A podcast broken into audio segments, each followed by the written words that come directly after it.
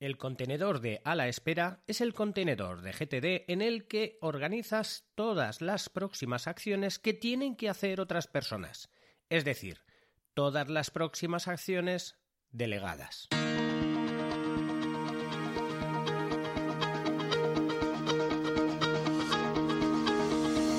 Hola, estás escuchando Proyecta, un podcast de Emilcar FM sobre dirección y gestión de proyectos, metodologías ágiles, lean, productividad y mucho más. Yo soy Abel Yécora y os voy a contar todo lo que tiene que ver con este mundo.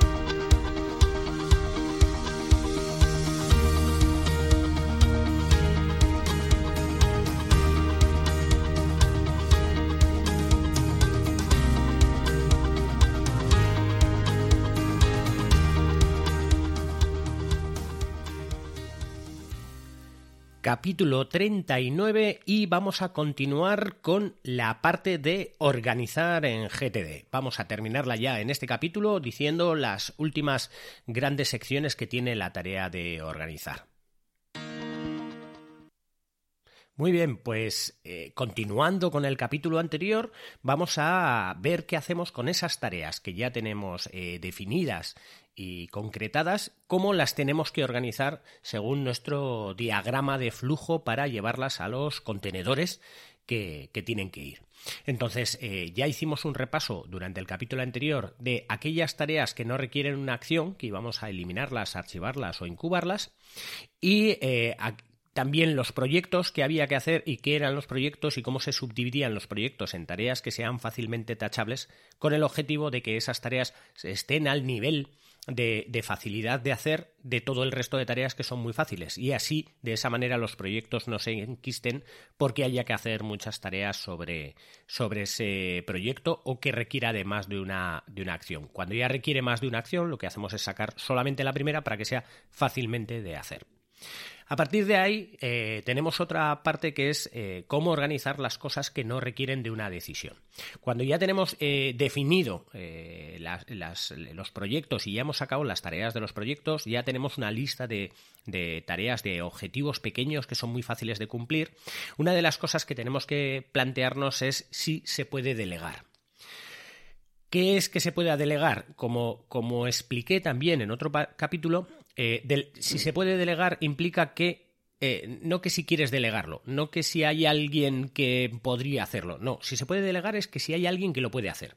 Si tú estás en una empresa donde no tienes a nadie por debajo, donde no puedas delegar, obviamente no podrás delegar esa tarea. Pero si estás en un puesto intermedio donde tendrás empleados que pueden hacer ciertas tareas, podrás delegar esas tareas eh, pequeñas, esos pequeños objetivos para que esos eh, empleados o esos compañeros tuyos puedan hacer esas tareas. Si se puede delegar, se delega. Siempre, si se puede delegar, delégalo. Aunque lo puedas hacer tú, si lo puedes delegar, delégalo. ¿Por qué? el delegarlo tú va a hacer que solo te centres en aquellas cosas que no puedas delegar, luego que impliquen que solo tú las puedes hacer. Si tú haces aquellas tareas que solo tú puedes hacer, obviamente nadie te va a decir que por qué estabas haciendo una tarea que no, que ya podía hacer otra persona. De esa manera, siempre te centrarás en aquellas tareas que solo tú puedes hacer. Otra de las cosas que tenemos que tener en cuenta es que eh, algunas de las tareas o objetivos, una vez ya pasados a, delegarlo, lo vamos a tener que dejar en lo que se llama una lista que se va a llamar la lista a la espera o la lista de pendientes. Yo esto lo utilizaba mucho con el inbox cero, donde ponía aquellos correos que eh, requerían de una respuesta para poder monitorearlos de vez en cuando y poder ver si esa respuesta no me ha llegado, volverla a pedir. Pues aquí pasa más o menos lo mismo. Una vez que nosotros hemos delegado, no podemos hacernos eh, no podemos eliminar esa tarea, sino que la tenemos que dejar en un sitio donde podamos monitorear esa tarea, ya que eh, al, final los responsables de esa tarea somos nosotros. Los que tenemos que hacer que se cumpla somos nosotros, independientemente de que lo hayamos delegado. Pero de alguna manera, si a nosotros nos ha llegado, es que nosotros tenemos que responsabilizarnos de esa tarea. Por eso, lo que vamos a hacer es meter esa tarea en la lista de a la espera. Y, según la metodología GTD, cuando llevemos a cabo una revisión podremos eh, monitorear que esas tareas que hemos delegado se están cumpliendo o que están llegando. Y que a la vez que han llegado esas tareas vayamos tachándolas de la parte de a la espera, de tal manera que nos quede la lista de a la espera cada vez más vacía.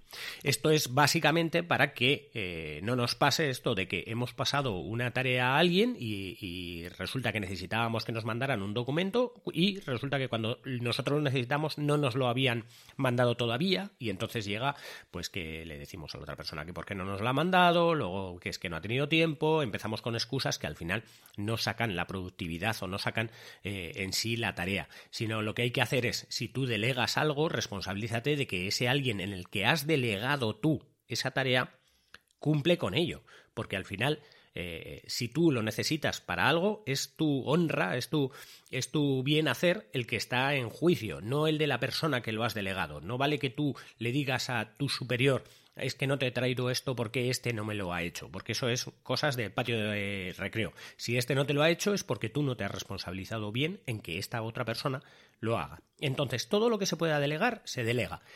Y obviamente no pensemos en, en, eh, eso, en que delegar es eh, pasar el muerto. No, no, no, no quiere decir eso. Quiere decir que si hay alguien que lo puede hacer, que, lo haga. Eh, hay muchas veces que igual trabajas en un equipo de trabajo y no lo puedes delegar porque el resto de personas que están al mismo nivel que tú están haciendo otras cosas, pues tendrás que hacer eso, ¿vale? Pero siempre va a ser por una razón más superior al hecho en sí de me apetece hacer esto o no me apetece hacer esto, sino siempre va a ser porque lo tenías que hacer tú porque no lo podía hacer nadie y, ya está. O sea, quiero decir, independientemente de que lo puedas delegar, si no hay personas para poder hacerlo, al final lo tienes que hacer tú porque obviamente no lo puedes delegar porque no hay personas para hacerlo.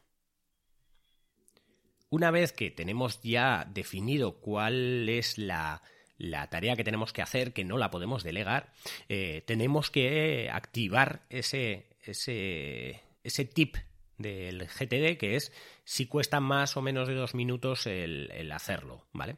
Eh, como ya dije en otro podcast, lo de la técnica de los dos minutos no hay que tomarlo al pie de la letra como dos minutos, hay que tomarlo al pie de la letra como a partir de que te ha llegado ahí, que lo vas a tener que llevar a un contenedor, que lo vas a tener que mover a un sitio, que lo vas a tener que organizar, pensar más sobre ello, definirlo bien, ¿Te cuesta más hacer todo eso o te cuesta menos ejecutar la tarea? Y si te cuesta menos ejecutar la tarea, pues eh, ejecútala directamente y hazla. Y de esa manera te quitarás de encima aquellas cosas que no van a hacer más que rellenar papeles y papeles de, de listas que luego van a ser rápidamente tachadas. ¿Para qué la vas a escribir y tachar si te va a costar menos hacerla que escribirla y tacharla? Una vez que hemos pasado estos dos pasos es cuando llegamos al meollo de la cuestión, que es dónde colocamos esa tarea que tenemos que hacer. Lo primero que tenemos que pensar en esa tarea que tenemos que hacer es si depende de una fecha objetiva, si depende de una fecha. Si esa tarea depende de una fecha, puede depender de dos maneras distintas, eh, que son que esa tarea tenga una fecha de finalización, o sea, una una fecha en la que si esa tarea no se ha cumplido antes de esa fecha, eh, la cosa va mal. O que tenga una fecha de, de inicio, que es que esa tarea no se puede ejecutar antes de una fecha en concreto. Vamos a darle otra vuelta a esto hay que tener en cuenta, una vez que llegamos a este, punto, de si la tarea requiere o depende de una fecha objetivo, si tiene una fecha asociada a esa tarea. Esta pregunta se contesta con sí o no. Si es que no, entonces se trata de una aproximación, de una acción que puede ir ya directamente a las listas y hay que decidir en qué lista o en qué sitio la vamos a meter, porque es una tarea que se puede hacer directamente, que no hay por qué retrasarla. Mm, es una tarea que hay que hacerla y ya está. Cuanto antes se haga, eh, pues mejor. Lo único que va a requerir esa tarea ya es de otros contextos, pero una vez que una tarea no requiere de una fecha, es una tarea que se puede ejecutar. Cuanto antes se ejecute, mejor. A partir de aquí, si la tarea sí que requiere o está asociada a una fecha, entonces tenemos dos contenedores distintos. El primer contenedor es aquel que requiere de que algo se haga en una fecha o antes de una fecha. En concreto, eh, esa tarea, si se tiene que hacer antes o en una fecha en concreto, tendrá que ir a la agenda o al calendario. Una agenda o un calendario puede ser una lista con fechas o Bien, puede ser la agenda que todos utilizamos, el calendario que todos utilizamos. El calendario ya puede ser online o la agenda que tengamos de papel, cualquier cosa que tengamos que hacer antes o en una fecha en concreto. De la misma manera, el contenedor en, el que vamos a depositar las próximas acciones que no puedan hacerse antes de que, no, antes de que llegue una fecha se llamará un archivo de seguimiento. Se llamará, eh, eh, será el contenedor donde meteremos las cosas que tendremos que revisar si ya se ha cumplido esa fecha. Esto lo que nos va a hacer es que no tengamos que estar repasando listas donde haya acciones que no podamos hacer porque haya una fecha en, la que tenga que iniciarse algo. El ejemplo más claro es eh, la declaración de la renta. La declaración de la renta podría estar perfectamente, eh, declaración de la renta completada, podría estar perfectamente tanto en la agenda como en el calendario. Va a estar en la agenda con la fecha finalización del, del plazo de la entrega de la declaración de la renta. Va a estar en el calendario ahí, pero en el archivo de seguimiento va a estar con la fecha de inicio de la declaración de la renta. Cuando nosotros vayamos repasando en nuestra revisión semanal el archivo de seguimiento para ver si alguna de esas tareas ya se pueden cumplir, lo que cogeremos es la sacaremos y la meteremos como próxima acción. De la misma manera, en la revisión tendremos que revisar nuestra agenda, ya que aquellas tareas que estén en la agenda se podrán hacer desde ya, lo que pasa es que se tienen que hacer antes de una fecha objetivo, pero la mayoría de las, tareas se podrán hacer desde el momento en el que estamos eh, ahora. Por lo que, en un punto en concreto, eh, tendremos que sacarla a nuestras listas de tareas que tenemos que hacer. O bien pueden estar en unas listas de tareas de esta semana no, ya que puede que no requieran de que tenga que ser esta semana cuando tengamos que hacer esa, esa tarea. Pero siempre que no tengamos nada que hacer, podremos irnos a la agenda y sacar esta lista de tareas o estas tareas que realmente requieren de una fecha. No tenemos que esperar al último momento para hacer las, las, las tareas que tenemos que hacer. Tenemos que esperar al primer momento en el que tengamos algo de tiempo para hacer las tareas que requieren de una fecha objetivo. Tenemos que añadir aquí que todo esto de las fechas son fechas objetivas, son fechas concretas, son fechas que son sí o sí. No me vale con esto me tendría que o me gustaría tenerlo la semana que viene. Todas estas fechas subjetivas no sirven para nada, sirven para estresarnos, para garantizarnos que nosotros vamos a estar más estresados pensando en que tenemos que hacerlo porque porque sí en esa fecha. Estresémonos solo por las fechas que son objetivas y olvidémonos de las fechas subjetivas. Olvidémonos de poner fechas en las que queremos hacer las cosas o en las que vamos a hacer las cosas si no tenemos realmente una fecha objetiva. Esto tampoco hay que sacarlo de madre. Si un jefe nuestro nos ha pedido un informe antes del miércoles por la mañana, eso es una fecha objetiva. Es muy objetiva. No es cuando nosotros nos gustaría tener, sino cuando me lo han pedido. Pero si yo quiero tener un informe a las 9 de la mañana del miércoles, es una fecha subjetiva, porque nadie me ha pedido que esté a las 9 de la mañana. Son fechas que yo me estoy poniendo. Esas fechas a mí me causan estrés, tanto si me las imponen como si las impongo yo. Por lo tanto, ¿para qué me voy a poner yo fechas subjetivas cuando ya vamos a tener bastante con las fechas objetivas de cada cosa que realmente tenga una fecha objetiva. Así que olvidémonos de las fechas subjetivas, olvidémonos de ponernos plazos a nosotros mismos y solo centrémonos en aquellas tareas que requieren o que tienen una fecha objetiva, una fecha en concreto, una fecha definida ya por la propia tarea. Hagamos una pausa aquí para marcar eh, eh, lo de las fechas objetivas en sí.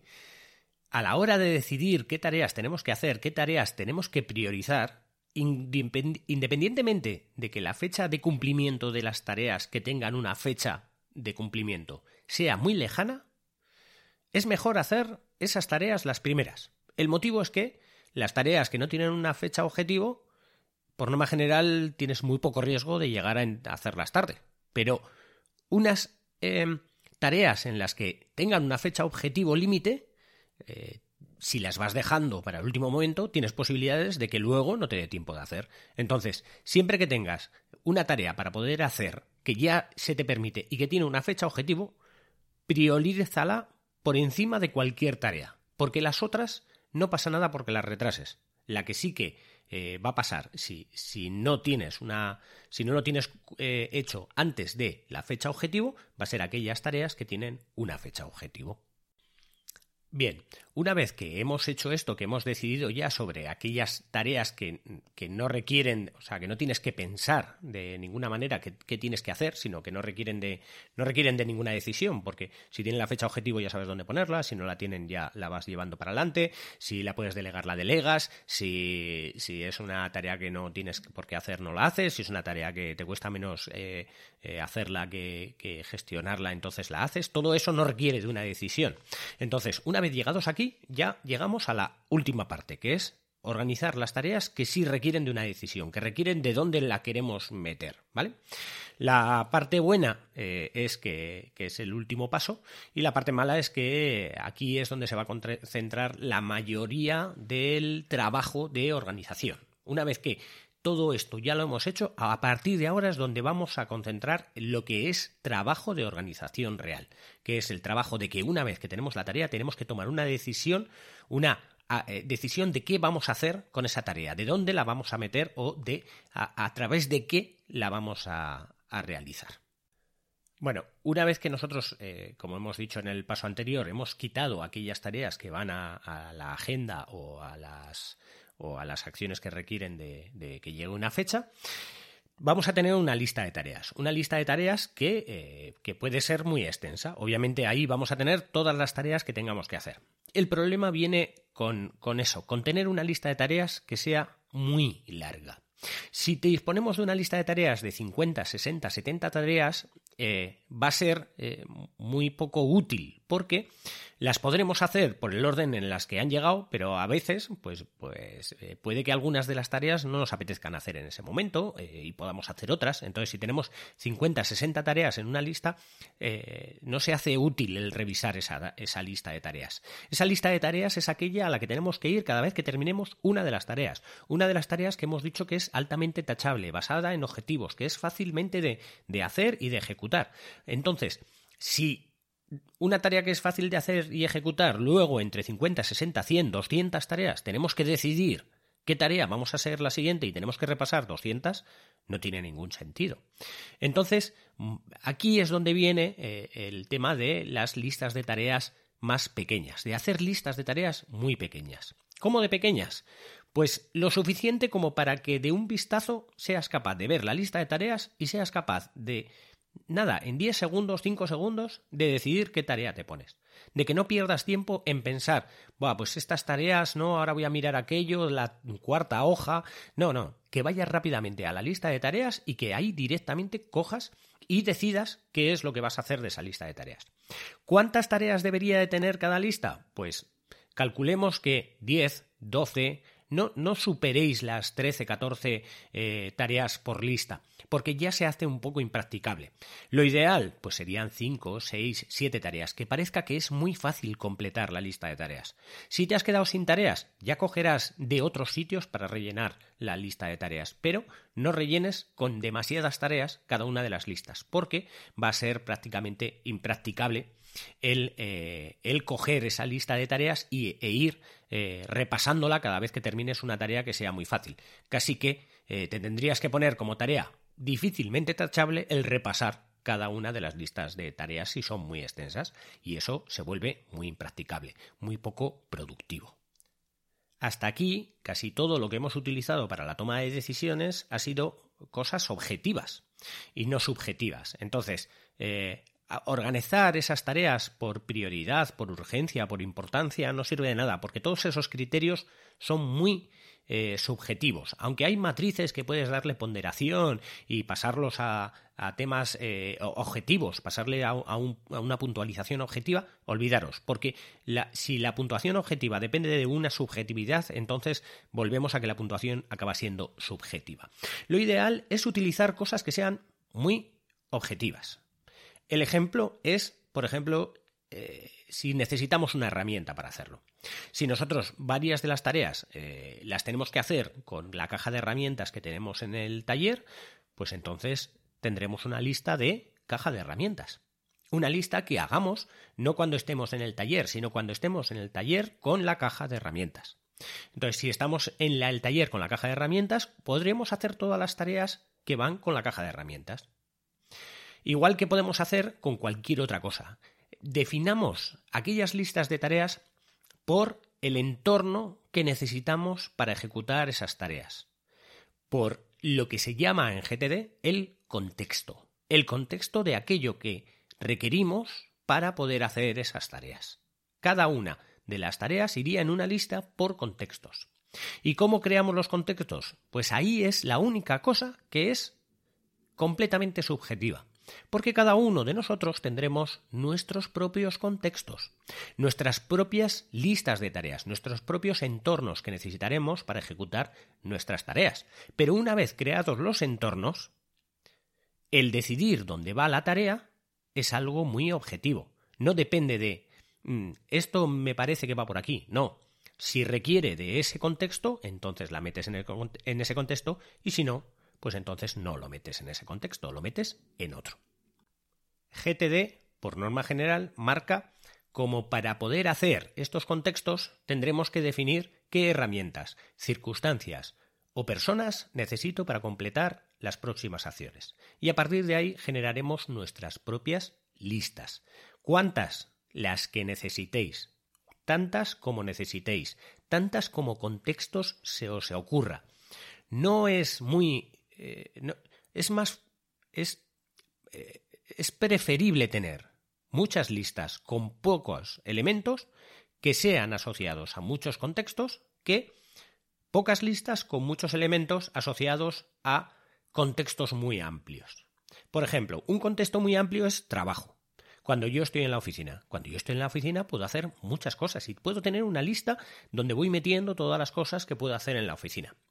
Pero, por ejemplo, eh, yo puedo estar en la oficina llamando por teléfono, mandando un mail, haciendo un documento, generando, cogiendo la correspondencia, eh, metiendo cartas en los sobres, haciendo muchas cosas, imprimiendo en 3D, haciendo diversas cosas. Entonces, ¿Qué pasa? Que si yo de repente estoy llamando por teléfono, luego tengo que escribir un email, luego tengo que poner la impresora, pues no es más fácil que yo tenga todo eso dividido en listas y que cuando yo me ponga a llamar por teléfono, tenga toda la lista de gente a la que tenga que llamar. Porque muchas veces da pereza llamar a uno, pero si tienes que llamar a 20, una vez llamado al primero, ya llamar al resto es un trabajo muy mecánico y pasa a ser muy mucho más productivo. Igual que si tengo que enviar emails, envío emails cuando ya los tengo ya todo el email abierto, todo preparado, y entonces empiezo a, enviar todos los emails que tenía que enviar, contestar a los emails, hacer, si tengo que poner las máquinas a producir piezas en 3D, pues no tiene sentido que ponga una, que luego ponga, que luego me vaya a hacer otras cosas, que ponga otra, pues no, pongo todo a la vez, hago todo lo que requiere de un contexto en concreto de un contexto que el contexto puede ser una herramienta, como hemos dicho, una circunstancia o una persona o, personas para poder hacerlo. Si yo lo que... Eh, la circunstancia sería más o menos, eh, digamos, algo que tiene que ocurrir, pero que pero que es un poquito más subjetivo en este caso, pero tiene que ocurrir. Por ejemplo, circunstancia sería que si yo tengo una lista de tareas de llamadas que tengo que hacer por teléfono y digamos que ya se me están yendo a 20 llamadas que yo tengo que hacer. A partir de ahí yo tendría que pensar en cómo dividir, pero no puedo dividir por teléfono, porque al final el teléfono ya, ya es una cosa. Pero sí por circunstancias. Por ejemplo, hay gente que puedo llamarle por la mañana y gente que puedo llamarle por la tarde. Y así divido en dos tareas, en dos listas, unos para la mañana y otros para la tarde. De esta manera puedo decir, pues mira, por la mañana que tengo más energía porque me acabo de levantar, pues me apetece hacer llamadas más largas. Y entonces eh, divido eh, las llamadas que sé que van a ser largas en una lista de tareas que sea por nivel de energía, por que sean por la mañana y luego pondría las llamadas más cortas para la tarde y así podríamos hacer tantas listas de tareas como, como necesitáramos o como requiriésemos para poder tener listas de tareas con menos de 15 elementos, con menos de con bastantes menos de 15 para que cuando tengamos que revisar las listas, las revisemos de esa manera. También, ¿qué personas necesito? Hay muchas cosas que tengo que hablar con un compañero, que tengo que hablar con los compañeros o que tengo que moverme al despacho del jefe. Pues voy aglutinando todo eso. ¿qué, ¿Qué preferís? ¿Qué, ¿Qué pensáis que es mejor? Si entrar al despacho del jefe 20 veces, hacerle 20 preguntas, o entrar al despacho del jefe una sola vez y hacerle directamente las 20 preguntas. Siempre va a quedar mejor que entres una vez, que le, que le estorbes o le molestes esa vez, que le hagas todas las preguntas y no que estés, que me salgo, ay, que tengo esta otra tarea, vuelvo a entrar. Ah, no, ahora hago otra cosa, luego vuelvo a entrar. No sé si me explico. Eh, es mucho mejor hacer con las personas que necesitas hacer cosas, hacerlas todas a la vez y tenerlas todas apuntadas y tenerlas todas concretas para poder hacerlo. Como digo, nosotros definiremos cada uno de forma subjetiva cuáles van a ser nuestras listas de tareas, pero va a ser de forma muy objetiva el cómo esas tareas van a ir a cada una de las listas. Y van a ir sin pensar, van a ir tomando una decisión de, claro, de esta tarea requiere de que yo esté en la oficina, de que yo esté con el teléfono. Y eso es completamente subjetivo no es, o sea, completamente objetivo, no es subjetivo. El que yo haya puesto una lista de teléfonos cuando tenga eh, mucha energía, pues entonces eso sí que es subjetivo. Pero la toma de decisiones, cuando estamos eh, realmente organizando las tareas, finalmente en nuestras listas de tareas, va a ser una acción completamente objetiva.